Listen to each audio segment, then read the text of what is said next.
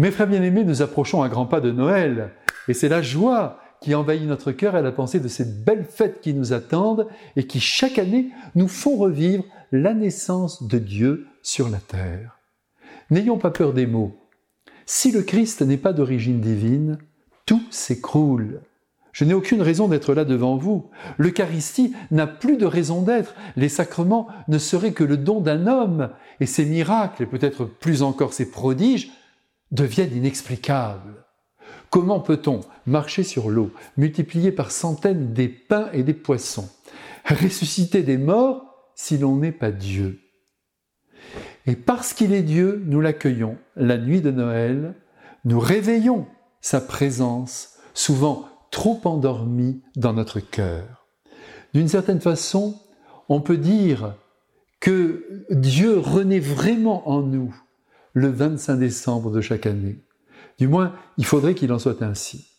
Et pour que notre foi ne défaille pas, car il est si facile de faire du Christ un grand inspiré, un grand sage, et de s'en tenir là, à sept jours de Noël, l'Esprit Saint nous fait réentendre la conception miraculeuse du Christ dans le ventre de Marie.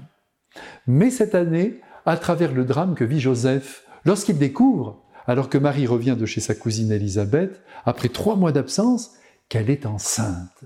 Et là, évidemment, c'est le choc. Et Joseph est à deux doigts de faire une grosse bêtise, car cette décision est déjà prise.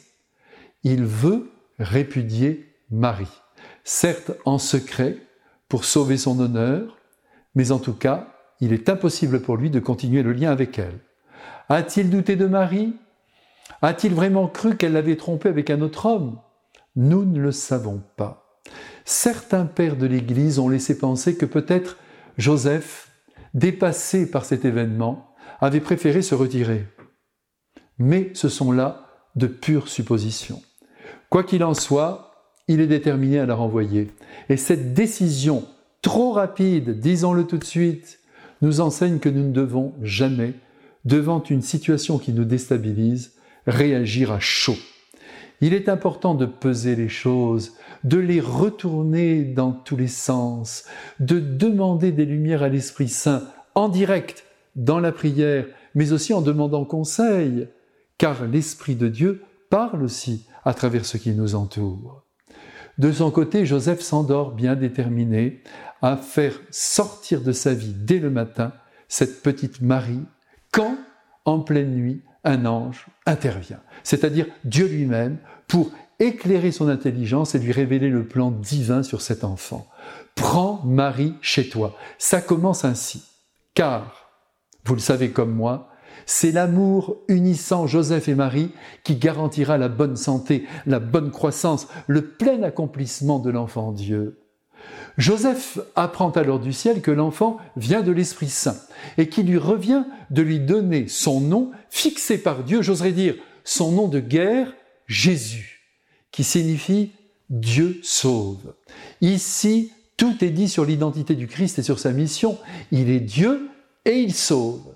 Et toute sa vie, en effet, le Christ ne cessera de lancer les filets sur l'humanité pour la ramener sur les rivages du bien et de l'amour, pour la faire monter dans les bras de son Père qui est notre Père. Cette visite nocturne est si forte que pour Joseph, il n'y a pas de doute à avoir, Dieu lui a parlé. Il laisse alors tomber ses réflexions, il sort de ses certitudes, car les certitudes ne sont pas toujours l'expression de la vérité, et il prend Marie chez lui. Et il a bien fait. Donc, la leçon est archi claire. Laissons-nous conduire par Dieu plus que par nos raisonnements, qui sont souvent le fruit de nos ressentiments. Je vous bénis avec Saint Joseph. Amen.